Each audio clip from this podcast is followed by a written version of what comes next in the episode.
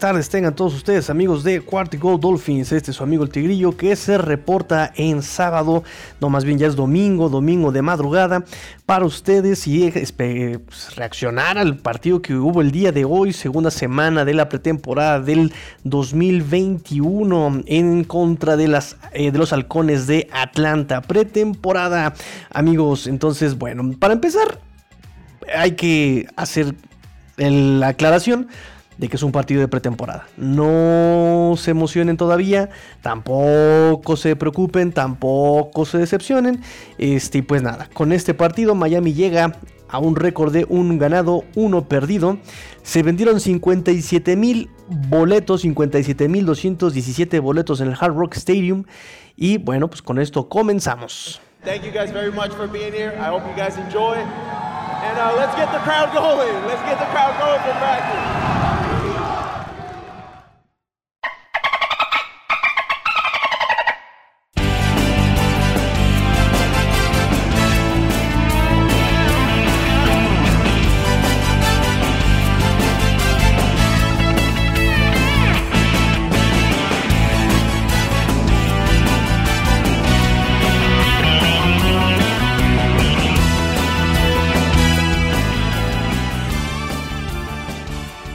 Pues en ese partido, ¿qué podemos decir?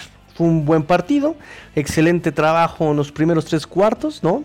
De este partido, dos drives de touchdown de los de cada coreback, de Tua y de este Jacoby Brissett, muy bien, hasta Red Sinet anotó ahí este, con Kick Merritt, me parece, este, en esa intercepción de Calvin Minson. En la defensa fue algo muy espectacular ver a Sam Wovon teniendo cuatro sacks, tres seguidos, eh, uno de ellos este, provocado, provocando un safety, ¿no? Y, eso que este Sam Wovon fue recién activado, fue recién activado de la lista de COVID apenas el viernes, uno esperaba que eh, no tuviera un trabajo tan, tan impactante, más uno esperaba que no fuera a participar justamente por falta de ritmo, por falta de, no sé, de trabajo con el equipo, y pues llega y tiene cuatro sacks y un safety. Además de que eh, es el que tuvo más tacleos en el partido. Además de que tuvo más tacleos en el partido. Eh, no había cuatro sacks desde el 2017, según la NFL, en pretemporada, por supuesto. Y con los Dolphins, la última vez que hubo cuatro capturas en un partido de pretemporada fue justamente contra Tampa Bay. Entonces eh, fue, fue, fue interesante, fue interesante todo esto. El perímetro también se vio agresivo, ¿no? No tan fino a veces, pero agresivo, se vio muy agresivo. Pero vuelvo a lo mismo, y nada más para recordarles, es un partido de pretemporada. Atlanta ni siquiera utilizó a su primer equipo, solamente en el depth chart ellos tienen a 22, 22 titulares, ¿no? 11 y 11 eh, defensivos y ofensivos, 11 y 11. Y de esta lista de titulares del depth chart de Atlanta oficial, solamente jugaron 5, 5 de esos 22, 5 de esos 22. digo, por otro lado, por otro lado, el marcador fue de 37 a 17, eh, que es lo que se esperaría ¿no? de un equipo titular contra un equipo secundón, un equipo de tercer equipo, ¿no? que lo avasalle, que, que, sea, que, que supere con facilidad al equipo que tiene enfrente. ¿no? Entonces, bueno, eh, después de, esta pequeña, de este pequeño resumen, pues vamos a punto por punto de los más importantes que yo pude revisar en este partido a bote pronto, como dicen los abuelitos. De bote pronto, esos son los puntos que, los que yo me quedo en este partido. Y vamos a empezar hablando de Tua, de Tua Tongo Bailoa, de Tua Papá, de Papá Tua, de Tua Rey. Es más, por ahí me gustó más un este un, hashtag que, dice Don Tua. Hashtag Don Tua. Ese, ese está bueno, ese está muy bueno.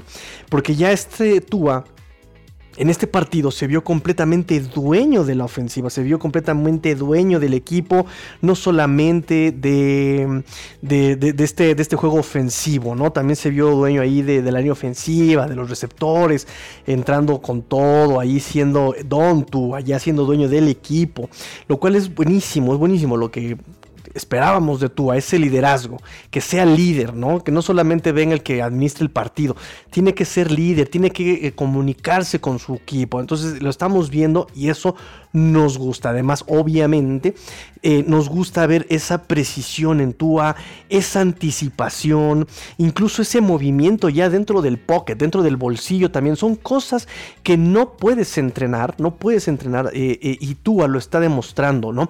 Está volviendo a ser ese Tua de Alabama en su segundo año, como bien indica Marqués de Bengoa, ¿no? En su segundo año, ese, ese Tua habilidoso que busca, que encuentra, que, que que, lanza rápido, que, que, maneja muy bien sus recursos a su favor.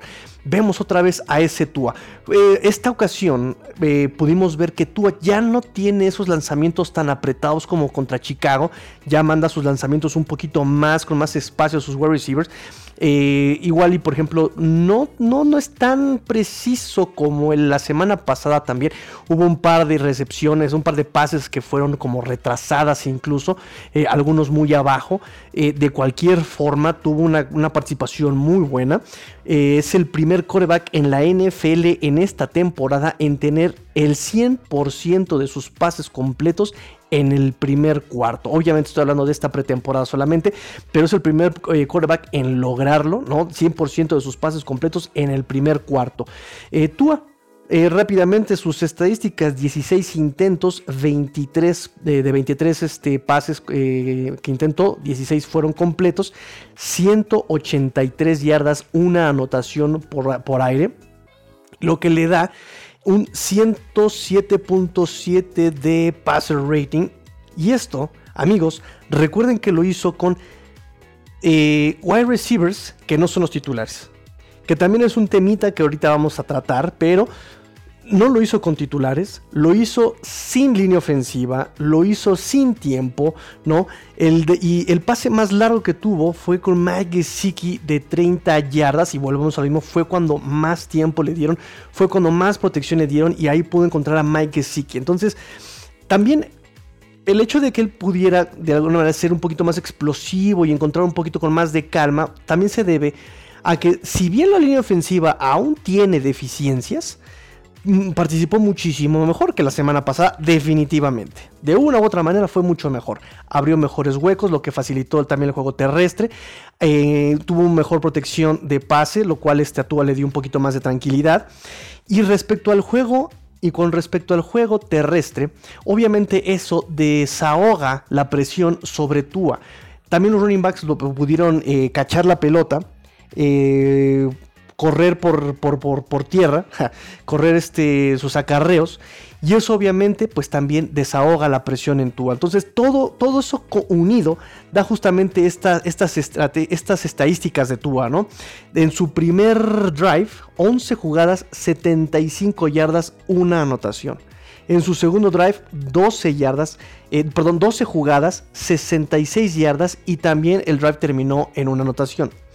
En su tercer drive, eh, terminó en un intento de cuarta oportunidad que Malcolm Perry no logró quedarse. Que sí, el, defensive back fue muy habilidoso y le pegó.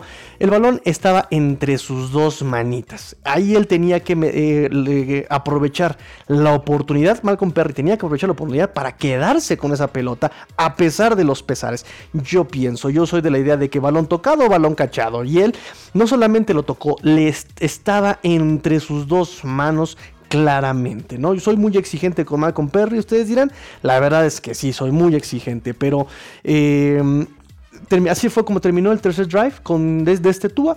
Eh, y bueno, me gustó, me gustó ver a Tua más dueño de la, de la ofensiva. Eh, igual fueron pases un poquito cortos, eh, pero recuerden, es pretemporada, amigos. Es pretemporada. No vas a sacar todos los trucos de un jalón. Eso es obvio. Vas a guardarte estrategia, vas a guardar recursos y vas a simplemente a mandar a los, jugadores para agarrar ritmo, para ver cómo reaccionan, para ver cómo enfrentan la presión, para ver cómo enfrentan los golpes, para ver cómo se recuperan. Es más que nada eso, ¿no? Son ciertos ensayos. Em, dominó también algo que nos gustó mucho de, de este partido, es cómo dominó Tua su movimiento dentro del pocket, ¿no? Cuando se, empezaba a colapsar la línea, él sabía muy bien cómo desahogar esa presión también, pasos laterales, pasos hacia adelante. También, de hecho, en, alguna jugada él tuvo que escaparse, se escapó para 8 yardas. Y eso también es bien, bien interesante. Tú, repito, son cosas que no se pueden entrenar. Ni la anticipación, ni la precisión, ni este tipo de movimiento de, de pase. O sea, incluso cuando se, escapa, volvió a aplicar la de Arizona, donde eh, con Arizona se acuerdan que igual venían dos defensivos y él se escapa dentro de estos dos, entre estos dos defensivos. Igual aplica la misma este Tua, ¿no? Eh, aplica la escapista. bueno, esa jugada termina en sack, pero de, antes del sack fueron, eh, chocó contra dos defensivos. Y esta, este, este, cuando se escapa, en este acarreo que se escapa, también se escapa de varios defensivos y logra 8 eh, yardas. O sea, también es una ganancia importante la de Tua. Entonces es muy, muy importante todo esto que estamos viendo Tua, cómo va mejorando poco a poco, cómo estamos viendo ya ese Tua que se nos prometió cuando lo draftearon. Este, y ese Tua que ya conocíamos, ¿no? Ya conocíamos. Vamos a esperar, vamos a esperar a ver qué pasa en la semana 1 y, no solamente en la semana 1, hay que comparar esta semana 1 de la temporada regular con la semana 15 de la temporada regular, porque seguramente Brian Flores va a aplicar la misma del año pasado y la del 2019, donde va a administrar recursos y va a administrar jugadas, va a ir de menos a más en la complejidad de las jugadas, estoy casi seguro. En ese sentido, también hablando de la ofensiva, eh, muchos por ahí estaban diciendo que el RPO, que el RPO, que el RPO el día de hoy. Miren, yo no estoy seguro de que hayan sido RPOs, porque también aquí hay una, una clase de técnica. Las clases de táctica por el tigrillo. Vamos al pizarrón, muchachos, vamos al pizarrón. Les vamos a enseñar lo que es un RPO. Recuerden, RPO, Run Pass Option. Run Pass Option. Eh, carrera, pase, opción.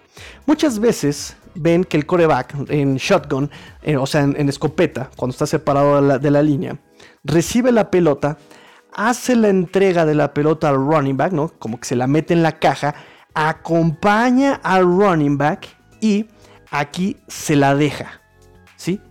O el coreback la saca del running back y la juega personal. Eso, amigos, no significa que sea un RPO. ¿sí? Es simplemente un, ¿cómo le llaman en inglés? Un handoff, ¿no? Eh, pero no es un RPO. ¿Qué implica un RPO? Un RPO implica que el bloqueo sea eh, de la línea ofensiva, sea un bloqueo de carrera, abriendo huecos.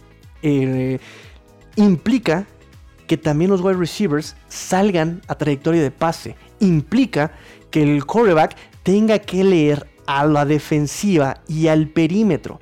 ¿sí? Cuando solamente el quarterback hace un seguimiento ¿no? del, del, balón en la caja del running back, en el pecho del running back, y lo siga, eso no significa que sea un RPO.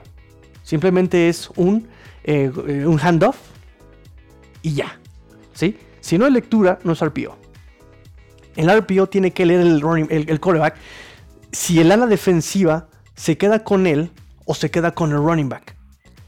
Y tiene que leer al mismo tiempo la trayectoria de los wide receivers.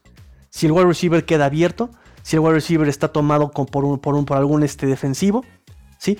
Eso, eso es todo lo que implica un RPO, ¿sí? Por eso también tenemos el read option.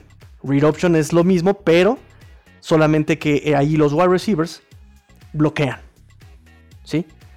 Esa es la diferencia no se vayan con la finta de que ya todo lo quieran llamar como RPO, porque sí ya leí por ahí varios analistas importantes, de hecho. Eh, por ahí ya leí este, varios este, big writers e insiders que ya están manejando eso como un, RPO. No, no, no, no, muchachos. No se confíen. No se dejen llevar por eso. Aquí su amigo el Tigrillo les da la táctica necesaria. RPO, Run Pass Option. Y, e, implica todo esto. Implica todo esto.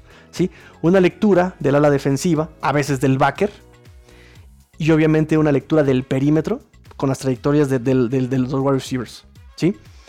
Implica exactamente un handoff también para ver si, la suelta al, running back o el coreback la juega personal. Y eso depende de la, de, asignación del defensivo. ¿sí? Todo eso tiene que ver con un RPO. Pero no se vayan con la finta, amigos, de que ah, ya, ya porque hay un handoff, ya, ya es un RPO. Y para terminar esta nota con Tua, pues nos gustó mucho que eh, el juego aéreo fue también un, protagonista en este partido, ¿no? De hecho, los tres corebacks que jugaron dan como en promedio un, passer rating de 133.5 los tres corebacks. Magnífico. Bueno, lo mismo, con su debida distancia, amigos, con su debida distancia. Un partido de pretemporada, 5 titulares de 22. De cualquier forma, nos gustó lo que vimos.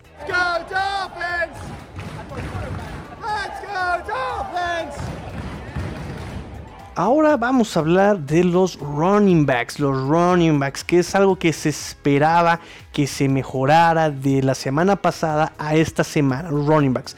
136 yardas totales por acarreos eh, de, todo, de todas las yardas totales de, todos los que acarraron la pelota. Eh, pero sobre todo vimos versatilidad. Versatilidad de una, embarrada de versatilidad. ¿Por qué? Más Gaskin 6 intentos de acarreo, 27 yardas, pero por pase, 4 de 4. 4 targets, 4 recepciones, 44 yardas y una de esas recepciones implicó un touchdown de la mano de Tua. 19 eh, yardas, el pase más largo a Miles Gaskin. Okmet no se queda atrás. Él, él, completó nada más el 50%, de 4 intentos solamente se quedó con 2. Eh, para 19 yardas, pero su pase más largo fue de 10 yardas. De Ahmed pudimos ver también lo veloz que puede ser. Vimos eh, su manera de romper tacleos también. Por ahí un, pase que recibió eh, detrás de la zona de la línea de linebackers, no, detrás de la línea defensiva, recibió un pase. Estaba en problemas Tua. Alcanza a ver a, a Soban Ahmed, le manda el pase atrás de la línea defensiva frente a los backers.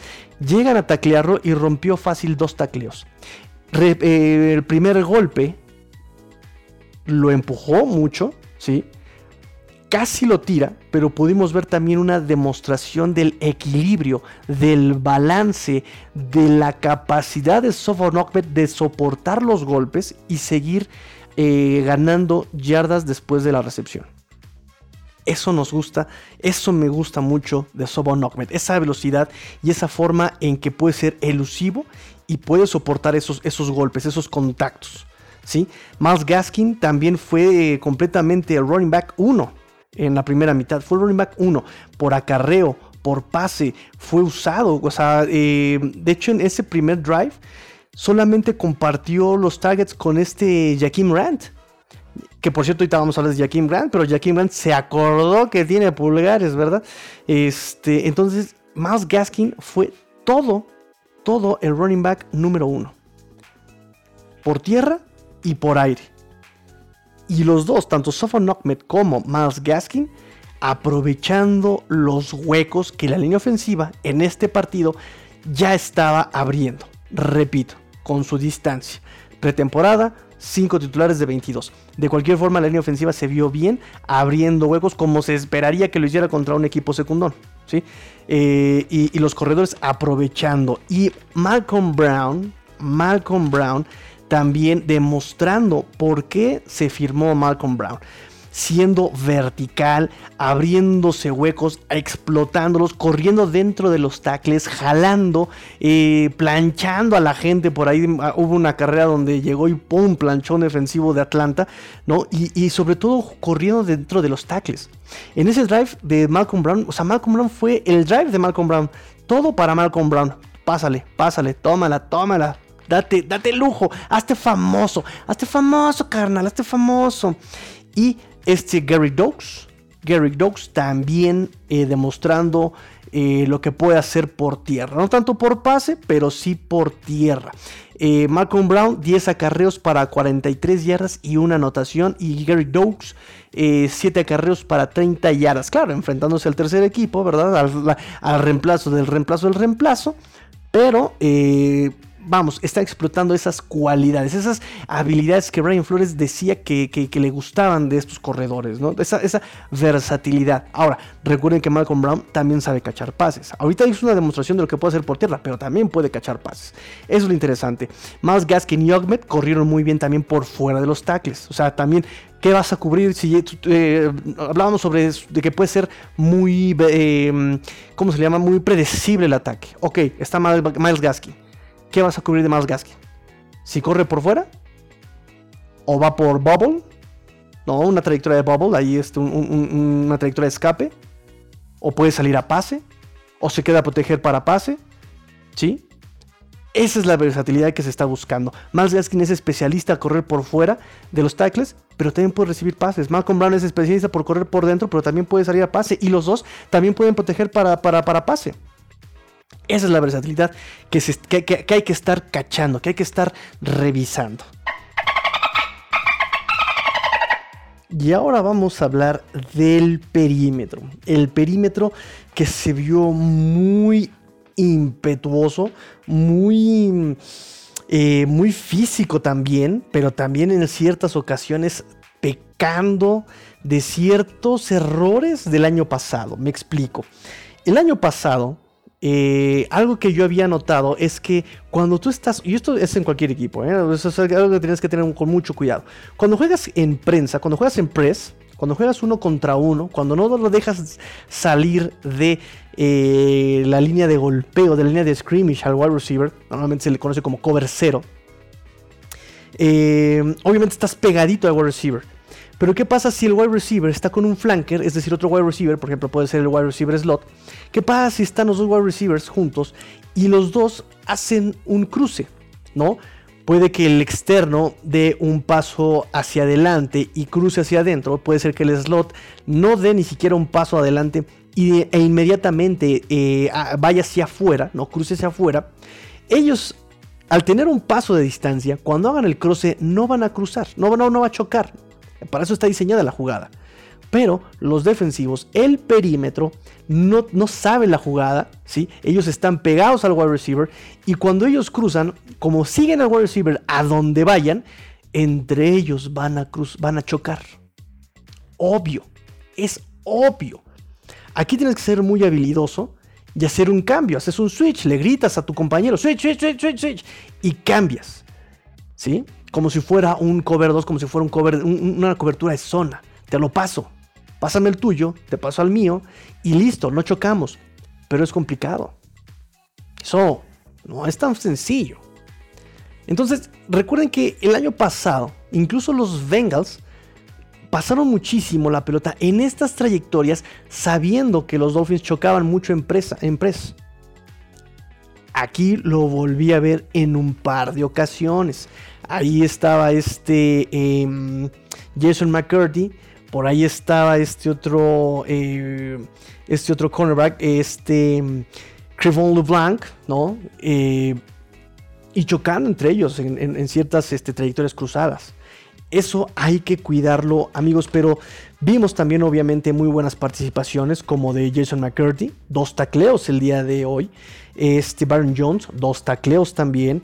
Nick Needham y Eric Rowe con pases defendidos y los dos también con tacleos. ¿no? Vimos a nuestro Titan Killer, este Eric Rowe, ahí en zona de anotación, ¿no? Muy bien. Eh, Nick Needham también en zona, de, en zona de anotación, igualmente, ahí sigue haciendo el, el, pass breakup, el, el pase defendido, maravilloso. Ojo, porque hubo una anotación que tenía que haber sido anotación nada más que el sonso de wide receiver de Atlanta se le cayó la pelota. Pero esa era anotación. Ojo con eso. Ojo con eso. Y este Noah Igbinogeni sigue sin brillar. Sigue sin brillar por su ausencia y sigue sin brillar por su ausencia. O sea, ni por presencia ni por ausencia. O sea, sigue el muchacho ahí perdido en la ignominia. ¿No? Tiene tacleo. Tiene tacleo. Yo le conté dos, pero la NFL oficialmente le dio solamente uno. Eh, pero no tiene pases defendidos y tiene dos pases permitidos también este Noah Igbinogeni. Entonces, una actuación que podríamos calificar de no, no me, no me, no hubo errores, pero que costaran caro, pero tampoco hubo aciertos que cambiaran la trayectoria del partido. No hay ahí se sigue quedando cortite. Cortite no binegni. Ah, bueno, por eso sí estuvo participando en regresos de patada. Pocos, pero ahí estuvo.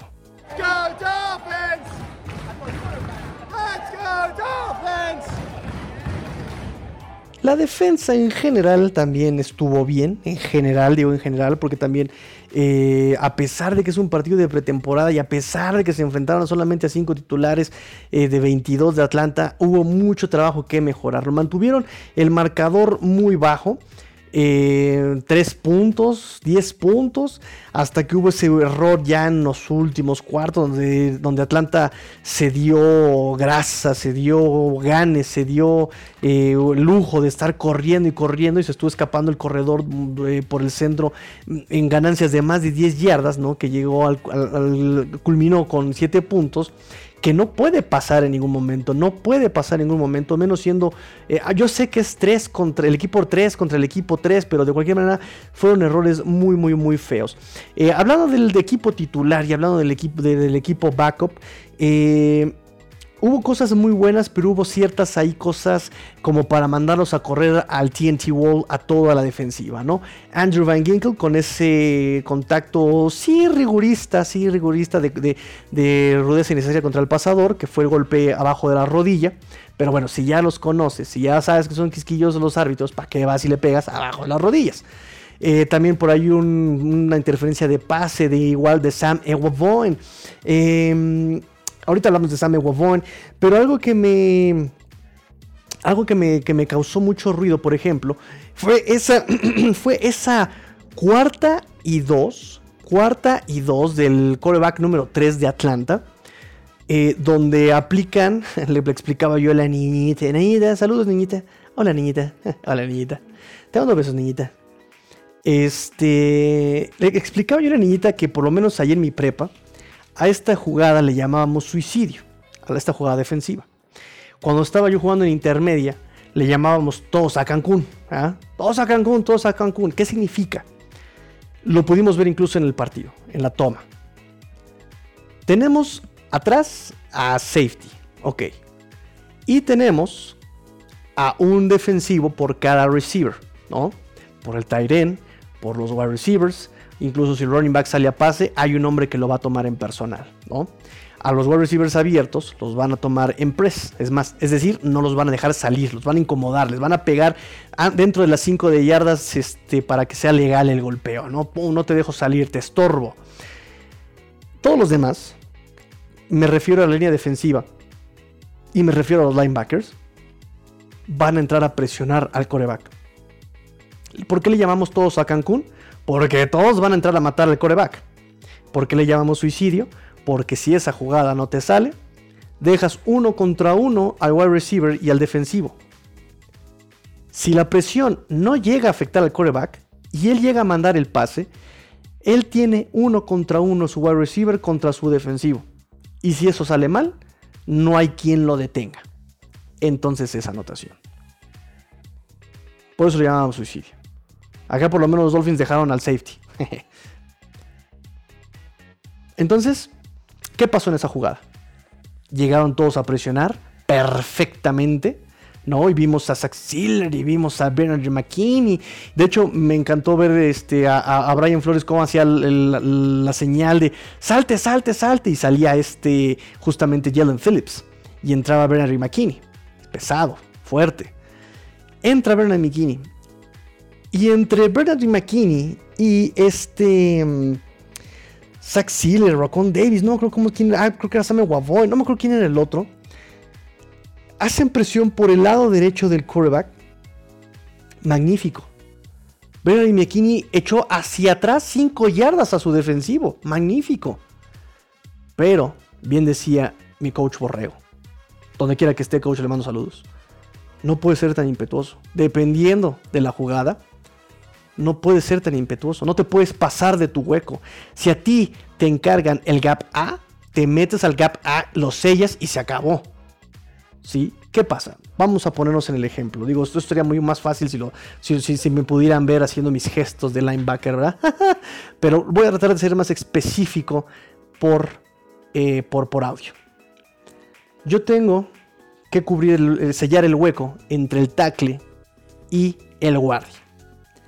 Si yo me pongo entre ellos dos, ¿por dónde va a pasar el running back? Por ningún lado, ¿verdad? Porque estoy yo. No puede atravesarme a mí como si fuera Patrick Swayze y Oda May Brown, ¿verdad? No puede. No puede atravesar tampoco ni al guardia ni al tackle, estamos de acuerdo. Dos cuerpos no pueden estar en el mismo sitio, diría Newton. Espero que sea él. Bueno, ¿qué pasa si yo como defensivo, que estoy a la altura del tackle y el guardia, que mi, asignación es sellar ese hueco, ¿qué pasa si yo doy dos pasos hacia adelante? ¿Qué va a pasar? Se va a generar, se va a crear un hueco natural entre el tackle y yo y entre el guardia y yo. Ahí se está haciendo un hueco, un hueco por el que puede pasar el running back. Y eso le pasó a Bernard y McKinney. Se pasó 5 yardas. ¡Ay, qué padrísimo! Sí, inútil. Ya, creaste, ya creaste un hueco, un carril enorme natural. Por donde justamente corrió el quarterback. Y ganó como 15 yardas. No te pasas. Tú lo quieres presionar, perfecto. Pero sella el hueco tú controla, tú, tú, tú, eres defensivo, tú puedes agarrar a tu, a tu liniero ofensivo y, jalarlo, tú lo puedes sujetar y lo puedes mover cuando tú quieras. Hemos visto a Raccoon Davis, es él que es su segundo año, lo hemos visto hacerlo. Lo hemos visto hacer eso a Zach Sealer. Agarras a tu ofensivo y tú lo manejas. Claro, para eso necesitas fuerza, claro. Pero no te, ¿para de qué me sirve que lo mandes a tu ofensivo 20 yardas hacia atrás si lo importante era sellar el hueco. No, se lo hallaste. Dejaste que el quarterback pasara por ahí. Entonces, digo, mucho ímpetu. No o sea, está bien, qué bueno, qué padrísimo, mucho ímpetu. Pero usa ese ímpetu con la cabeza. Úsalo con. O sea, piénsale. Échale coco, carnal. Échale coco. ¿Saben? Eh, y pues nada. Sam Wufon. De lista de COVID, hacer la rockstar esta noche. 4 capturas, 1 para safety, 11 tacleos, fue el que más tacleos tuvo esta noche. 11 tacleos, 7 en solitario, 4 asistencias. Demostró que es ágil, que es veloz, eh, que tiene mucha de cobertura, ¿no? Porque lo vimos en todos lados, lo, vimos a este hombre en todos lados. Em, y otra cosa, muchos dicen, ay, es que fue muy habilidoso. Sí, pero no. Y aquí aplico lo que dice Gerald Alexander.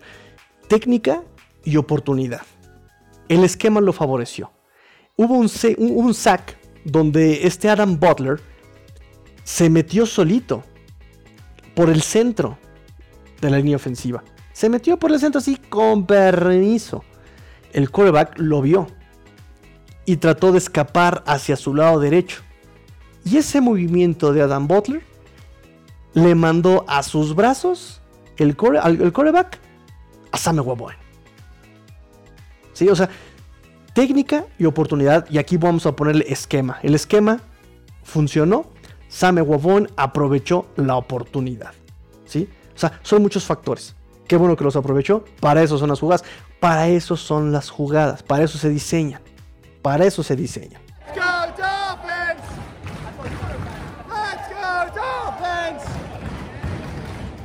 Vamos a hablar rápidamente de la línea ofensiva. ¿Mejoró considerablemente? Sí. ¿Abrió huecos para los corredores? Mucho mejor. ¿Protección de pase? Sí también, pero, pero, eh, fue creo que todo lo que sigue todavía doliéndose más o que fue de lo más notable que ha, eh, adolecido esta línea ofensiva. Eh, estuvo de línea ofensiva este Austin Jackson, Solomon Kinley, eh, estuvo Michael Dieter, Robert Hunt como guardia, eh, Jesse Davis también estuvo, ¿no? es una línea que de alguna manera se conoce ya del año pasado, ¿no?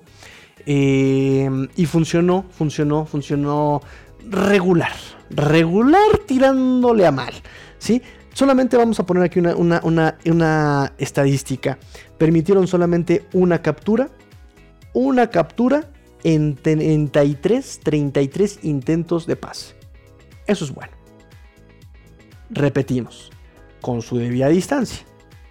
Son partidos de pretemporada, 5 titulares de 22 de Atlanta. Entonces, con su debida distancia, obviamente hay que mucho que mejorar. Austin Jackson ahí con ese holding, este, errorcitos. Pero por lo menos no se vio tan avasallada como la semana pasada esta línea ofensiva. Y para terminar, amigos, obviamente tenemos que hablar de los wide receivers. De los wide receivers, seis ausencias: Wilson, Fuller, Bowling Jr., Isaiah Ford, Devante Parker y Preston Williams. De hecho, eh, fue muy triste porque Lynn Bowling Jr. Eh, publicó un tweet ahí en su cuenta, en su cuenta de Twitter, obviamente, eh, y explicaba que es la primera ausencia en todos sus años de jugador, es la primer partido que se ausenta por una lesión Lynn Bowling Jr. Es un poquito triste de lo de Lee Jr. porque él también eh, el año pasado se comunicó muy bien con Tua. Pero este training camp eh, pues no ha brillado. El partido pasado no brilló tampoco. Y pues ahorita esta lesión lo va alejando cada vez más del roster de los 53 hombres activos. No, no es tanto para cortarlo. Yo creo, yo, yo pienso que no es tanto como para cortarlo pero sí lo acerca más al practice squad que al roster activo a este Lee Jr. Kirk Merritt. Kirk Merritt, amigos, que eh, desde que empezó el partido les dije eh, por Twitter, y se los dije yo en el video de YouTube, espero que lo hayan visto.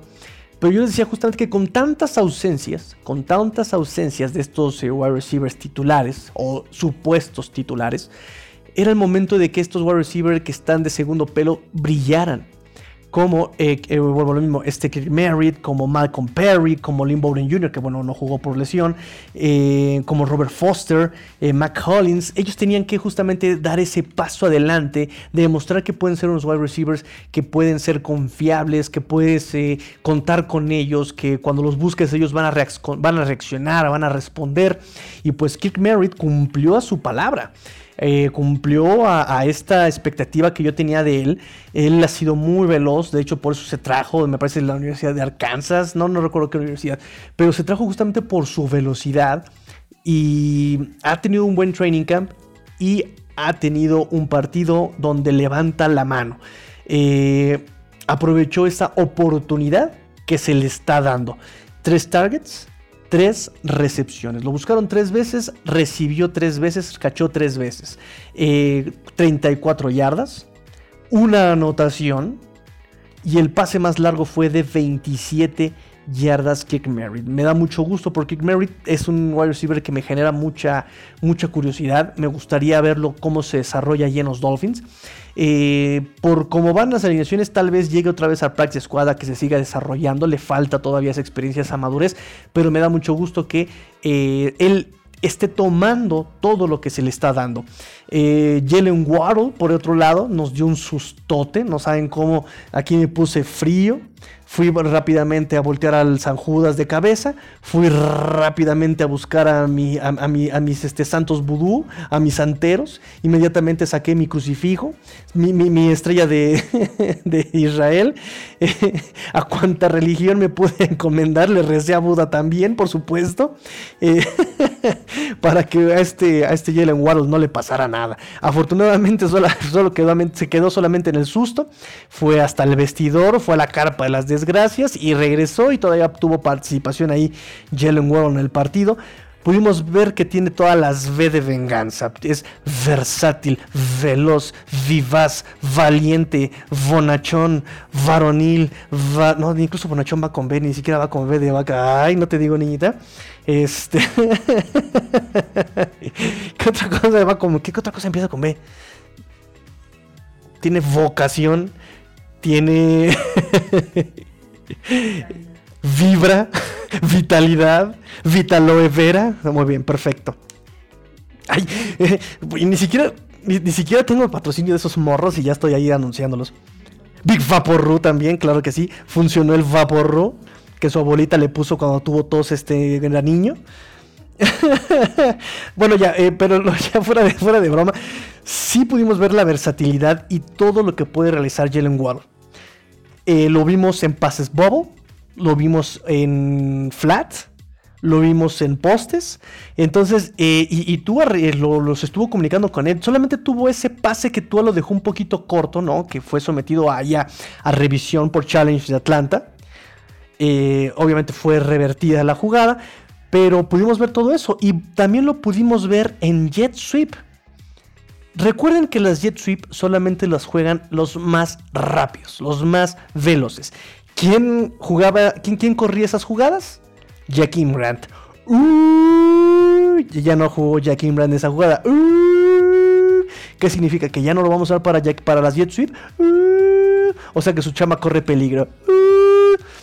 Este, Jalen Wall, cuatro objetivos, tres recepciones, 21 yardas en este primer partido, que lo vimos más, más, este, más, em, más involucrado en esta ofensiva que la semana pasada, que solamente lo vimos agarrar la pelota en un regreso de patada.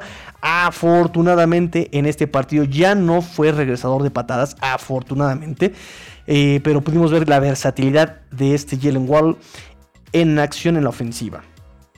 También pude ver a este Robert Foster que también de alguna forma está también levantando la mano, no tan espectacular como Kick Merritt o no tan productivo como Kick Merritt, pero también cada que lo buscaron, cada vez que, pudo completar el pase. Lo buscaron dos veces, dos pases completos, 16 yardas, una anotación también este Robert Foster, lo cual me da mucho gusto. Es un wide receiver que yo siento nada más necesita más solidez. Tiene que ser más sólido, no, no, no soltar las pelotas. Eh, digo, lo ha hecho en, en, Training Camp, eh, pero por lo menos aquí ya está respondiendo en el momento importante, que es lo que nos gusta. Eh, esa, esa solidez de Robert Foster y esa, esa velocidad que puede ser muy bien explotada por este Tua y más con tantas lesiones que hay ahorita. Malcolm Perry, mm, dos intentos. Dos targets, perdón, dos targets, solamente una recepción. Una recepción de 29 yardas. O sea, se aferra el chamaco a, morir. Eh, pero recuerden que sí, ahí sí soy un poquito exigente con él. Sí se rifó el safety, pero sí pudo haber quedado con esa pelota de este Malcolm Perry, siento yo. De cualquier forma, en equipos especiales tuvo dos regresos de despeje para 13 yardas y cuatro regresos de kickoff para 84 yardas este Malcolm Perry. Volvemos a lo mismo. En este partido no regresó Jaquim Rand patadas, ¿eh? ¿Qué, está, qué, ¿Qué mensaje nos están dando? ¿Ya no jet sweep? ya no regresos de patadas. Entonces, ¿qué hizo Jaquim Grant? Bueno, dos veces que lo buscó Tua, dos veces que eh, completó Jaquim Grant. Milagro. Esto se merece un aplauso. Jaquim Grant, bravo. Bravo, Jaquim Grant, bravo. También la Anita aplaude, muy bien. Ay, pero aplaude como, como Dumbledore a Harry Potter, así, con la, con la palma volteada, exacto, así, como, como desde la aristocracia francesa. Muy bien, niñita. Este, 16 yardas, Jaquim Grant. 16 yardas. No regresó patadas, no le jugaron a Jet Sweep, pero por lo menos podemos publicar en, el, en, el, en, la prensa de, de Roddy Todd. Extra, extra, Jaquim Grant ya no apesta. y en equipos especiales, ya rápidamente les dejo la ronda de equipos especiales. Michael Pallardi, solamente un despeje en todo el partido, lo cual es buenísimo. La ofensiva solamente eh, logró un despeje para 49 yardas este eh, Michael Pallardi. Eh, y también este Jason Sanders, un intento de gol de campo que falló de 52 yardas me parece, pero bueno, eso ahorita es cuando puede fallar Mr. Perfection Jason Sanders. Eh, y por con esto nos despedimos. Por ahí este, tenemos un Finbox. Me dice Diego Castañeda. ¿Qué te pareció Sam Tigrillo? Sorprendente, ¿no? Sí, lo que se espera de él. No, no, no, voy, no vamos también como a caer en felicitarlo por lo que ya tenía que hacer Sam Wafoen, ¿no? Sí es impresionante la cantidad de sacks. Cuatro en un partido. O sea, eso es buenísimo, buenísimo. Pero repito, tenía que hacerlo tenía que aprovechar esas oportunidades. Y si las tenía ahí, tenía que aprovecharlas. Eh, se hubiera sido malo que teniendo ya el coreback se le fuera al coreback el tacleo, o, lo burlara, o no pudiera completar este, el tacleo. Afortunadamente tuvo la oportunidad y la aprovechó este Sam Eguavón, y eso sí se lo reconocemos. Eh, nos dice, soy hinche Pablo, Tú se está viendo muy bien, pero también Reset, y está resultando más efectivo. Eh, a ver, momento, momento, momento. Jacoby Brissett también está resultando más efectivo porque ya también lo meten en la segunda mitad.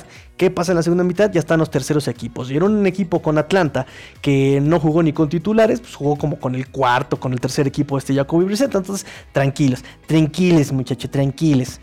Eh, me dice, esa posición está muy bien cubierta para esta temporada. Por años sufrimos falta de y ahora tenemos dos corebacks estupendos. Sí, Jacoby Brissett, mm, mm, lo platicábamos, ¿verdad, niñita? Justamente que Jacoby Brissett es un buen coreback, es buen coreback, pero le ha faltado el punch. Le falta ese punch para ser titular todavía a este Jacoby Brissett.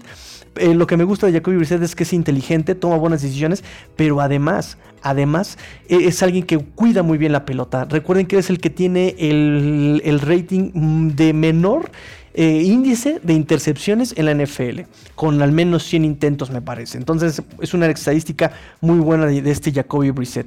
Eh, entonces sí, es un muy buen backup. Para mí es la mejor decisión que pudo tomar los Dolphins para el coreback de reemplazo para Tua. Nos dice Jorge Navarrete, me parece que siguen sufriendo por la línea ofensiva.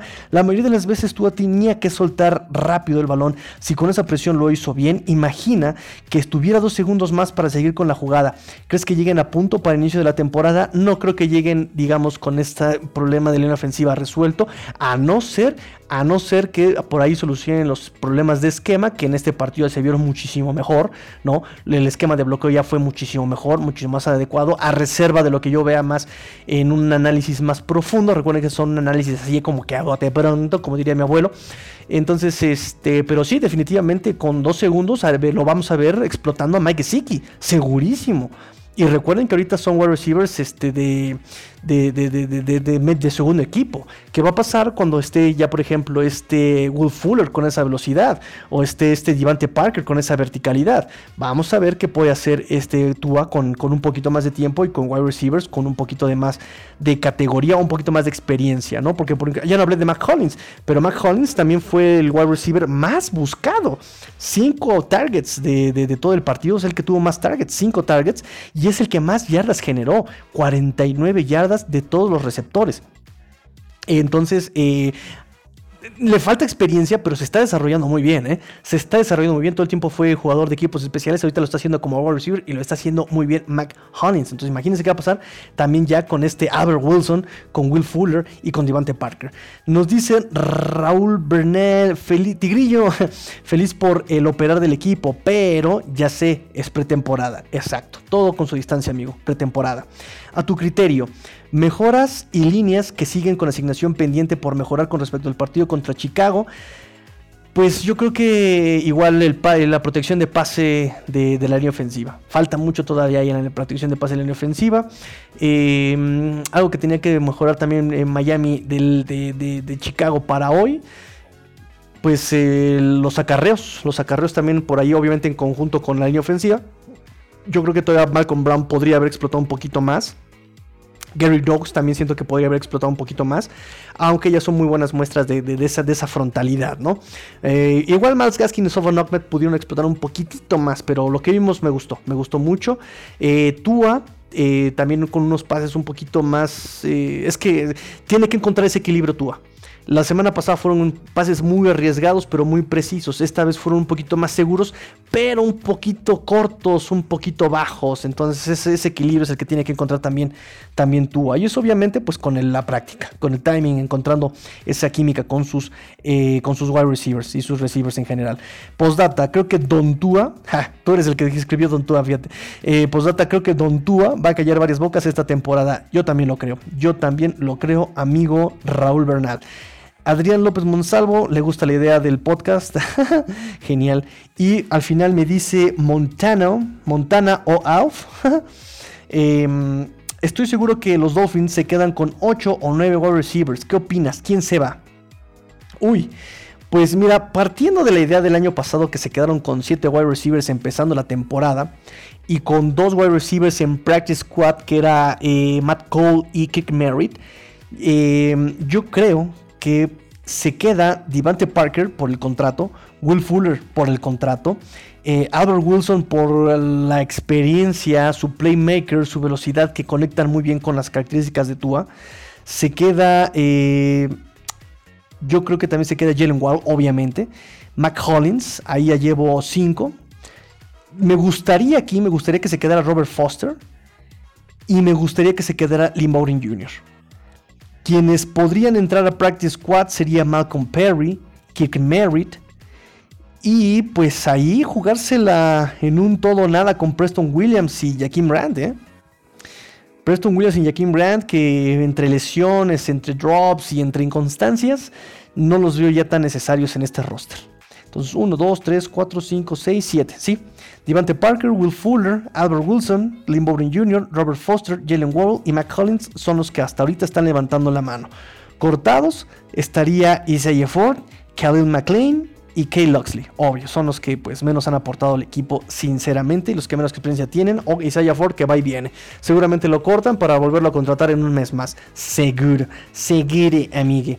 Entonces, este, pues con esto terminamos con el Finbox, terminamos el programa del día de hoy, un análisis a de brondo del partido de hoy de pretemporada semana 2. Em, ¿Algo más que quieras agregar, niñita? ¿Nada más? Perfecto, entonces nos vamos. Eh, recuerden visitar el canal de YouTube del Tigrillo. Recuerden que estamos ahí con la Liga Fantasy. Recuerden compartir este programa. Si les gustó, compártanlo, amigos. Ah, un, último aviso que quiero yo darles. Fíjense que eh, por ahí hubo un, tweet de un caballero. Eh, con una foto, con una foto muy bonita desde el palco de los de prensa de ahí del Hard Rock Stadium, con una vista maravillosa del campo. Y eh, se me ocurrió retuitearlo, se me ocurrió retuitearlo y ponerle que pues obviamente un día ahí estaremos, ¿no? En uno de esos palcos del Hard Rock Stadium. se me ocurrió retuitearlo y me gustó porque creo que este tweet tuvo muchísimo más likes que cualquier publicación que yo haya puesto ahí en, la cuenta de Twitter, amigos. O sea, he puesto videos, he puesto memes, he puesto eh, resultados, las imágenes del conteo regresivo. Em, y creo que esta imagen donde yo les expreso mi deseo de algún día llegar al Hard Rock Stadium tuvo muchísimo más apoyo de todos ustedes que ninguna otra publicación que yo haya hecho. Por lo cual, pues siempre les agradezco ese apoyo. Eh, para mí esto es algo muy, muy importante. Aquí la niñita no me va a dejar mentir, ¿verdad, niñita? Pero los guardo a todos en mi corazón siempre y siempre hablo de ustedes y siempre los saco a la conversación. Y pues me da muchísimo, muchísimo gusto la comunidad que se está formando, la, la fin familia que realmente estamos haciendo. Me da muchísimo gusto. Y pues aunque no los nombre, ¿no? que no, tenga yo el tiempo de, de mandarles saludos a todos pero siempre, siempre, siempre los llevo en mi corazón, siempre los estoy recordando y pues siempre pienso en ustedes y siempre agradezco mucho este apoyo que me dan. Son ahorita las 2 de la mañana con 42 minutos y pues vean, aquí andamos todavía. Muchísimas gracias amigos, me despido, pórtense mal, cuídense bien, sean el cambio que quieren ver en el mundo. Esto fue Cuarto Gold Dolphins porque la NFL no termina y los Dolphins tampoco. Fins up. Tigrillo fuera.